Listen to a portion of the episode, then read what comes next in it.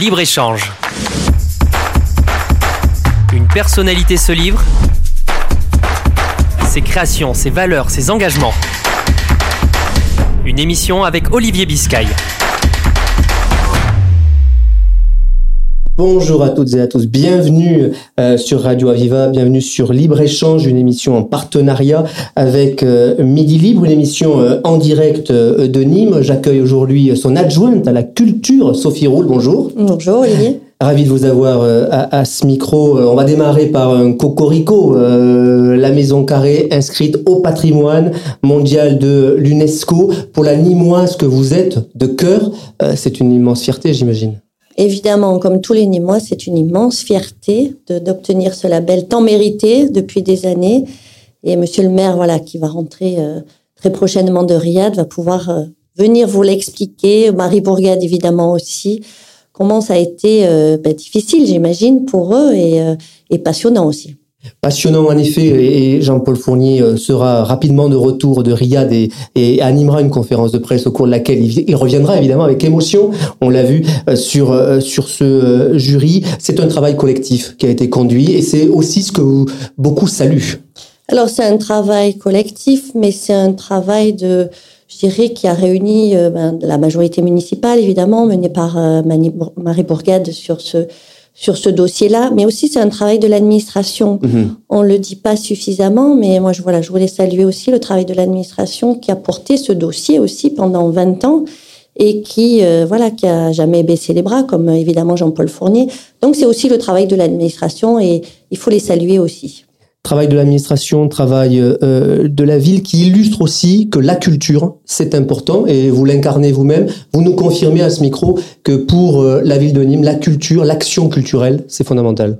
Ah oui, oui, c'est fondamental, mais la culture au sens large oui, du terme. Hein. Mhm. Donc euh, la culture évidemment patrimoniale, hein, avec la maison carrée, mais mais toute forme de culture, et pas uniquement en centre-ville, hein, toute forme de culture dans tous les quartiers de la ville, je pense notamment au quartier Pissevin aussi, mhm. hein, où là, on, doit redoubler d'efforts en matière de culture aussi, pour proposer aux, publics qui sont peut-être un peu plus éloignés que certains, voilà, une autre forme de culture aussi. D'ailleurs, vous-même, il y a euh, quelques quelques mois de cela, euh, en juin, vous aviez euh, tiré la sonnette d'alarme au moment avant la fermeture de la médiathèque à oui. Euh, vous aviez d'ailleurs, au moment de la visite d'Emmanuel Macron, euh, euh, considéré qu'il ne fallait rien lâcher, et le président aussi d'ailleurs. Oui, moi j'ai eu la chance de le rencontrer sur la base civile à Garon et de l'interpeller par rapport à ces problèmes de, hmm. de deal dans ces quartiers où, justement on a été obligé, bon, c'était pas le cas à l'époque, mais après coup on a dû, on a été obligé de fermer cette médiathèque évidemment à contre-cœur. Hein, parce que aujourd'hui, le, les, les, employés de, de, la médiathèque, euh, les agents étaient, étaient malmenés. Donc, euh, il faut à tout prix que l'État, euh, voilà, puisse remettre de l'ordre dans ces quartiers pour que on puisse à nouveau réouvrir cette médiathèque, évidemment. Est-ce que c'est possible? Bah oui, bien sûr, il faut pas baisser les bras. Oui, oui, c'est possible, c'est possible. Et puis il y a d'autres acteurs culturels dans le quartier qui qui continuent à être là. Il y a, je pense au Centre d'art contemporain, euh, au CACN, qui est juste à côté de la médiathèque, qui a ouvert sa nouvelle exposition ce week-end dans le cadre des Journées du Patrimoine. Ils sont là, ils sont présents, ils accueillent du public, toute forme de toutes sortes de public. Donc il faut à tout prix faire corps et ne pas baisser les bras et continuer, continuer. Ça veut dire que la majorité municipale travailler euh, à euh, la réouverture ou en tout cas euh, à l'idée que les employés de la médiathèque, les ouvrages puissent être à nouveau mis à disposition des habitants? Oui, on reviendra vers vous prochainement, mais oui, on travaille sur en attendant de, de, de, pouvoir réouvrir, on va pouvoir ouvrir un espace pour que les familles puissent aller emprunter des ouvrages, pour que les agents de la médiathèque puissent aller faire de la médiation, faire des animations dans les écoles des quartiers. On est en train de travailler là-dessus. On reviendra vers vous très prochainement. C'est voilà, c'est éminent pour vous pour proposer quelque chose. Ça veut dire aussi, Sophie Roule, que dans les quartiers euh, que l'on dit euh, populaires, euh, parfois loin des, centres-villes, la culture peut aider à, la cohésion, aussi à, à, des jeunes qui sont désœuvrés ou en difficulté de se retrouver et puis de grandir. C'est pas forcément dans les quartiers, c'est c'est l'être humain. J'ai, envie de dire, c'est, ça nous aide tous à nous élever, à réfléchir, à débattre sur des sujets différents. Euh, donc euh, voilà, la culture est primordiale et c'est un bien de première nécessité. Alors c'est un, bien de, première nécessité. Il y a beaucoup de, projets hein, euh, au cœur de, de, la ville de Nîmes. Je vous propose qu'on puisse les égrener ensemble. Peut-être la rentrée théâtrale, les rentrées des théâtres, puisque vous avez présenté de, belles programmations culturelles. Un mot peut-être, beaucoup d'ailleurs sur, sur ces rentrées. Alors, les deux théâtres, euh, donc il y a un théâtre municipal qui s'appelle le théâtre Christian Ligier. On a fait la, présentation de enfin, Stéphanie Guéné, la programmatrice, a fait la présentation la semaine dernière. Et la volonté de euh, de, de, de l'équipe municipale, c'est d'offrir peut-être un peu plus de, de, spectacles orientés vers le jeune public. Mhm. Voilà, toucher les jeunes, toucher les familles et puis ouvrir aussi à des, de la programmation suffisamment variée pour que chacun puisse s'y retrouver avec un tarif quand même hyper préférentiel à 10 euros la soirée pour les plus de 25 ans et à 4 euros pour les moins de 25 ans. Donc c'est la culture pour tous, j'ai mhm. envie de dire, pour que voilà, même si on n'a pas beaucoup d'argent, on se dit mais le théâtre ça peut être pour moi aussi parce que voilà le, les tarifs proposés sont accessibles à tous. Voilà. Après, donc, une programmation euh, très variée, aussi au théâtre de Nîmes. Voilà, j'étais tout à l'heure euh, à côté d'Amélie Casasol, où là, on a, on a, un théâtre de Nîmes. Nouvelle directrice. Nouvelle directrice, qui est arrivée à plein temps depuis le mois de juin. Nouveau conseil d'administration, nouveau, nouvelle présidente de conseil d'administration, Dominique Tressed, où, voilà, on, on ouvre une nouvelle page, j'ai envie de mhm. dire. Loin des turbulences. Voilà, loin des turbulences et avec une volonté de, ben, de construire quelque chose pour les Nîmois, avec euh, là aussi une volonté de d'ouvrir, d'ouvrir sur des spectacles peut-être un peu différents, qualitatif, pas qualitativement, parce que ce qui se faisait avant c'était très qualitatif. Il n'est pas question de baisser en qualité, mais, mais de d'augmenter peut-être la possibilité aux personnes, au public ni moi, de se dire, ben là, ça me plaît, j'ai envie d'y aller. Alors peut-être avec un tout petit peu moins de danse contemporaine, mais avec un peu plus d'humour, avec un peu plus de jazz, voilà, avec des différentes formes, avec peut-être un peu plus de cirque aussi, voilà, pour que chacun puisse, voilà, trouver un spectacle, au moins un spectacle qui l'intéresse pendant la, la, la prochaine saison. Avec l'objectif euh, du label de scène nationale, c'est cela? C'est exactement ça, vous êtes bien renseigné.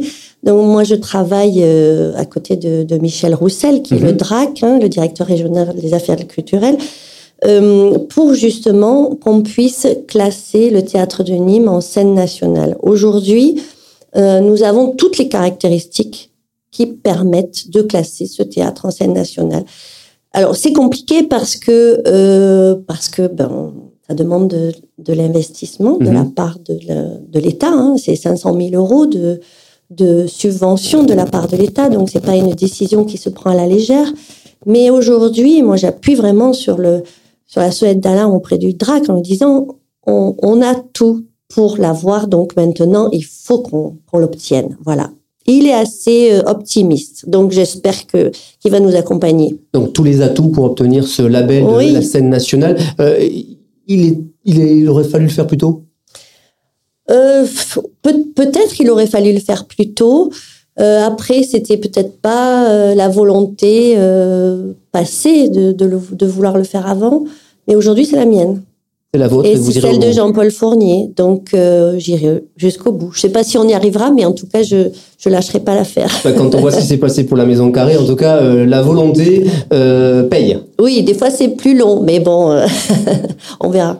L'autre grand dossier, c'est la contemporaine euh, de Nîmes. Euh, ce sera euh, dans, dans quelques mois. Dites-nous ce qui est derrière ce dossier, beau dossier, sur lequel vous travaillez aussi depuis deux ans. Hein. Je travaille depuis le début du mandat. donc au début du mandat, on s'est vite fait accompagner par un par un spécialiste dans le domaine qui est le 104 Paris. Mhm. C'est voilà l'organisateur des Nuits Blanches à Paris en tant qu'assistant à maîtrise d'ouvrage pour vraiment que ce bureau d'études puisse nous aider à créer créer un événement sur mesure pour les Nîmois. Il ne s'agit pas de créer un événement hors sol, mhm. euh, comme on pourrait le créer, euh, je sais pas, à Perpignan, à Béziers ou à Montpellier. Il s'agit vraiment de créer quelque chose pour les Nîmois, pour les artistes, pour les locaux.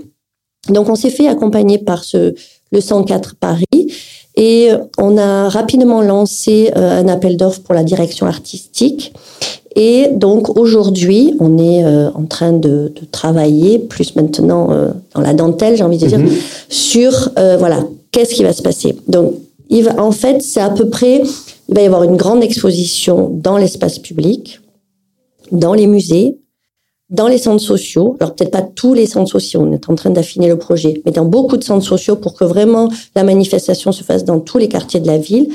Et on aura aussi des associations d'art contemporain qui vont être, qui vont s'occuper du off. Mhm. Si je dis voilà de façon simple, par exemple le centre d'art contemporain, par exemple Pamela Artist Run, le Spot, sont vraiment, sont, vont être des partenaires de cette manifestation. Les musées de la ville, je ne sais pas si je l'ai dit, mais les musées de la ville et l'exposition temporaire des musées de la ville sera euh, organisée par des artistes mhm. aussi dans le cadre de cette manifestation contemporaine. Et donc l'idée de faire travailler 30 artistes, c'est ça, hein, 15 binômes hein, avec... Exactement, 15 binômes, avec comme, euh, comme comment dire, en lien euh, l'intergénérationnel, la transmission, parce qu'en fait ce sera un artiste émergent qui sera accompagné d'un mhm. artiste euh, confirmé. Voilà, c'est donc c'est le thème de la manifestation. Le fil rouge de votre politique est aussi de faire découvrir l'art, la culture à d'autres publics, de nouveaux publics. On le voit bien dans cette, dans cette idée de contemporaine. Voilà, moi j'ai vraiment envie aujourd'hui, euh, je pense que Jean-Paul Fournier a fait tout le travail concernant les monuments antiques de la ville. Ils ont été rénovés. Euh, le label UNESCO qui vient de, de tomber euh, hier. Euh, on, on, a, euh, on, on a fait par rapport au musée de la Romanité. Il a très bien fait le très beau musée de la Romanité. Enfin, il a initié. Il y a aussi euh, tout ce qui est culture taurine, mmh. tauromachie, euh, voilà, où aujourd'hui la ville euh, a voilà, un beau musée qu'il faudrait peut-être rénover, mais bon, après, il faut beaucoup d'argent pour faire les choses. Et moi, il me semblait nécessaire d'inscrire la ville dans une autre dimension, une autre temporalité, et orienter aussi la ville vers le siècle actuel, vers euh, voilà le 21e siècle euh, pour justement parler aussi à la nouvelle jeunesse. Mhm. Parce qu'aujourd'hui, il faut qu'on on raccroche les jeunes à cette manifestation. Il faut qu'on les intéresse et il faut que voilà ils puissent participer aussi à cette manifestation. C'est pour ça qu'on va faire adhérer certaines écoles de la ville aussi. Donc euh, voilà, c'est cette ambition là. Après l'ambition, elle est vraiment aussi de faire venir un public local en premier, mais régional et national aussi pas du tout une manifestation de l'entre-soi, c'est vraiment la volonté d'ouvrir à la, à la nation.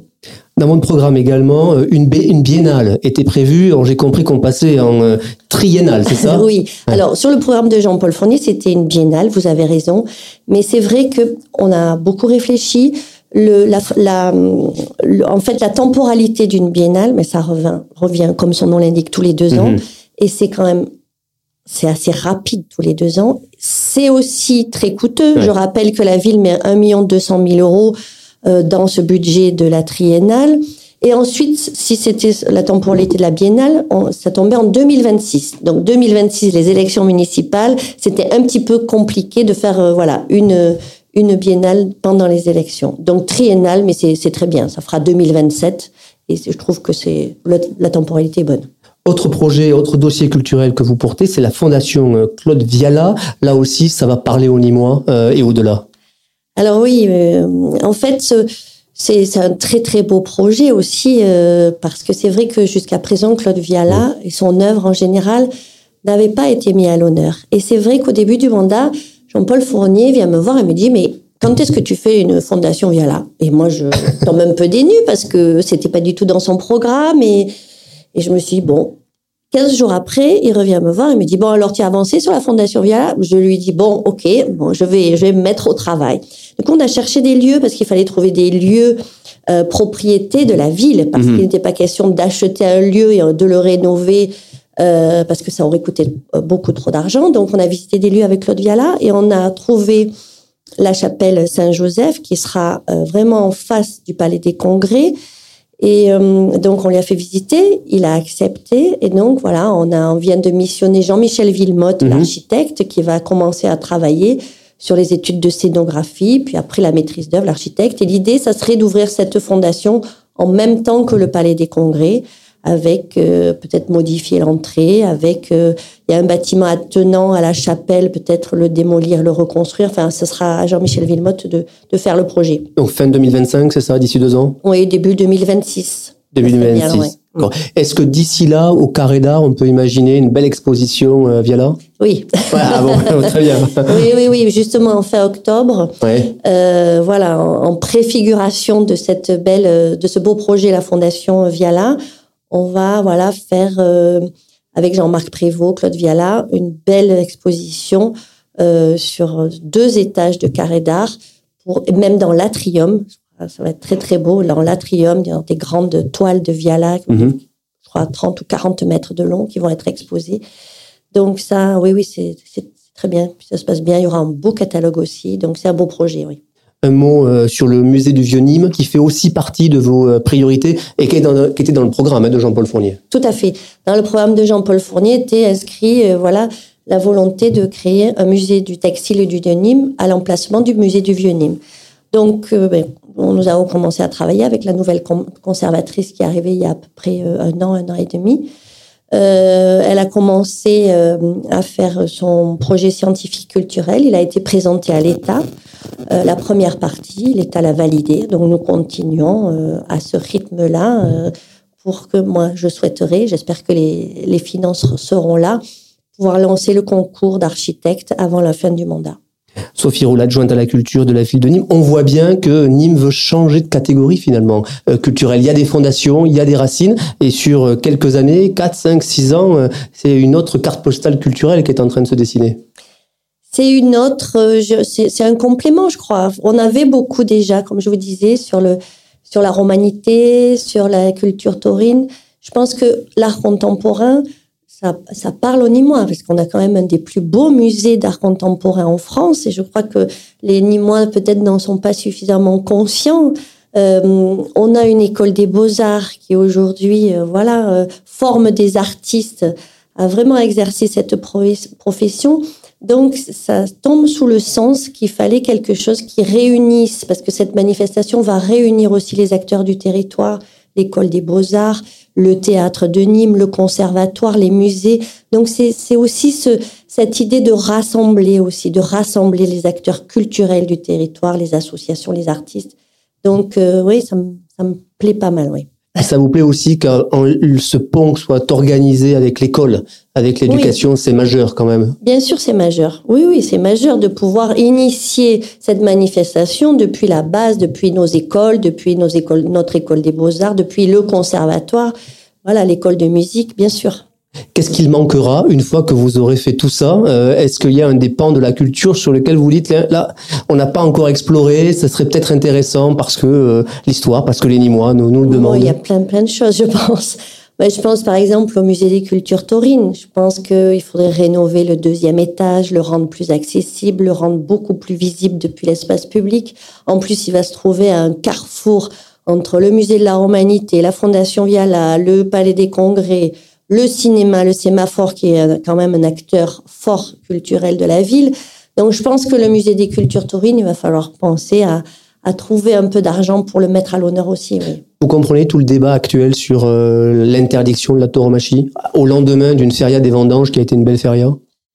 Alors, je, respecte euh, le choix de certains de, ne pas y aller, euh, évidemment, mais voilà, il faut que certains respectent le fait que d'autres veuillent y aller. C'est tout. Hein. Mais euh, moi, j'y vais, j'aime beaucoup ça.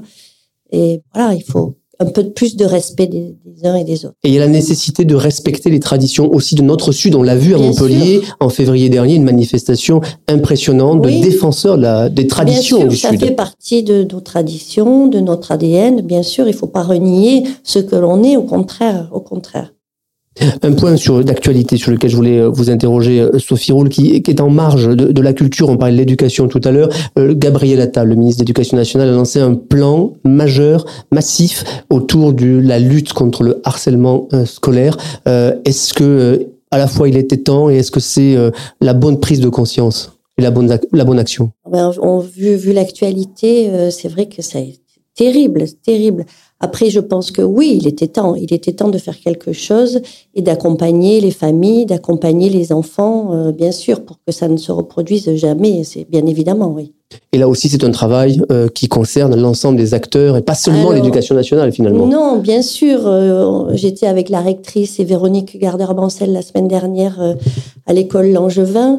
Évidemment, je crois qu'on a besoin tous des uns et des autres. Hein. Il faut qu'on arrive à travailler main dans les mains, main dans la main avec l'État sur des questions d'éducation, sur des questions de sécurité. Voilà, il faut que ce soit le plus trans et culture évidemment. Hein. Moi, je travaille euh, de concert avec le ministère de la Culture, de concert et voilà, il faut qu'on on y arrive.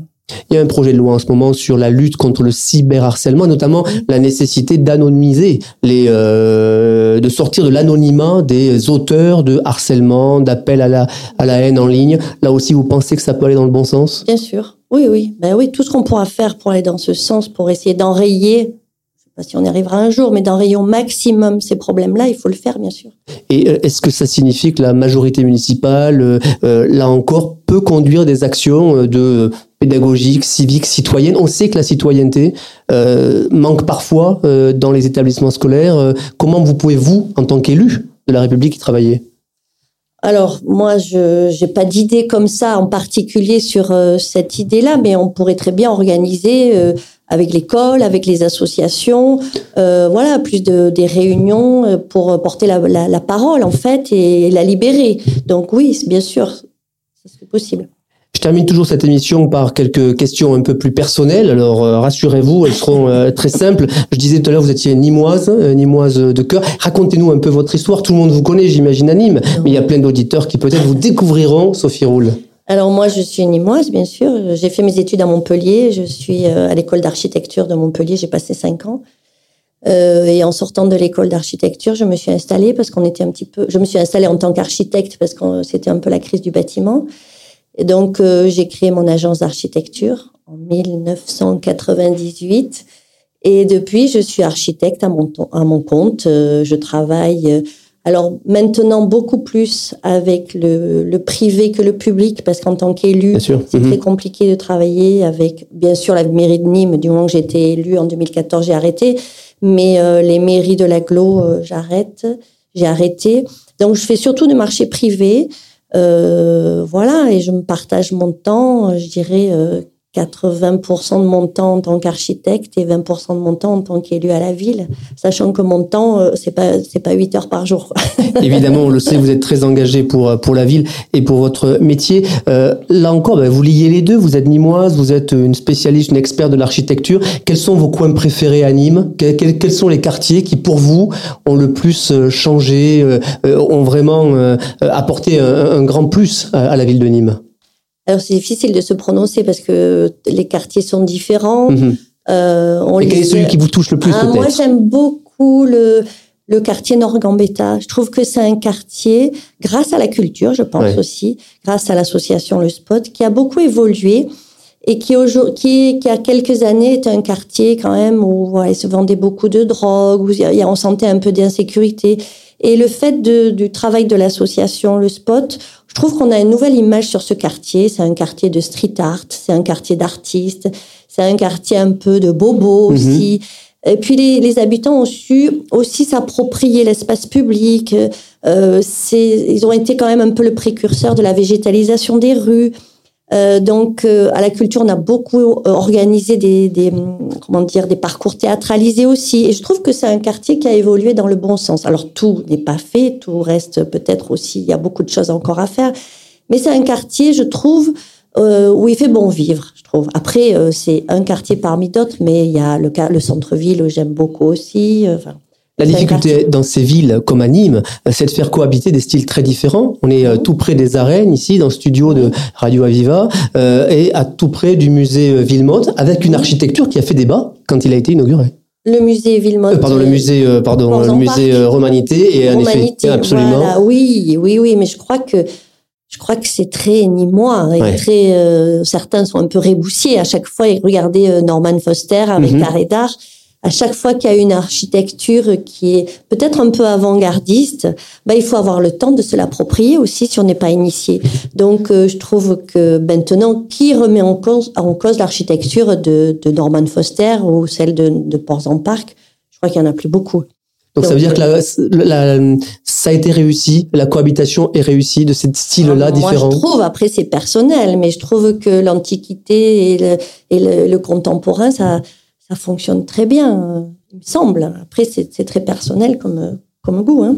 Une dernière question euh, avant de clôturer cette émission sur euh, la romanité, vous en parliez, euh, les jeux, les jeux romains, toutes les démonstrations, tous les événements organisés autour de cette histoire-là fonctionnent très très bien à Nîmes. Et c'est un, un, des sujets sur lequel vous pourriez encore investir et vous engager? Alors c'est vrai que les grands jeux romains, les journées romaines, pardon, ça se passe euh, très bien et c'est un public un peu différent en plus, c'est un public très familial qui voilà, qui vient pour les spectacles mais pas que, qui vient aussi pour voir les déambulations de gladiateurs et c'est vrai que ça fonctionne très bien, je trouve. Euh, oui oui, ça reste une très belle manifestation et oui, peut-être il faudrait penser à augmenter en termes de temps, de durée, je veux dire, peut-être, je sais pas ce que la volonté de Jean-Paul Fournier à ce sujet. Mais oui, il faut maintenir, bien sûr. Merci beaucoup, Sophie Roule, adjointe à la culture de la ville de Nîmes. Merci beaucoup. Merci à vous, merci. Libre-échange. Une personnalité se livre. Ses créations, ses valeurs, ses engagements. Une émission avec Olivier Biscay.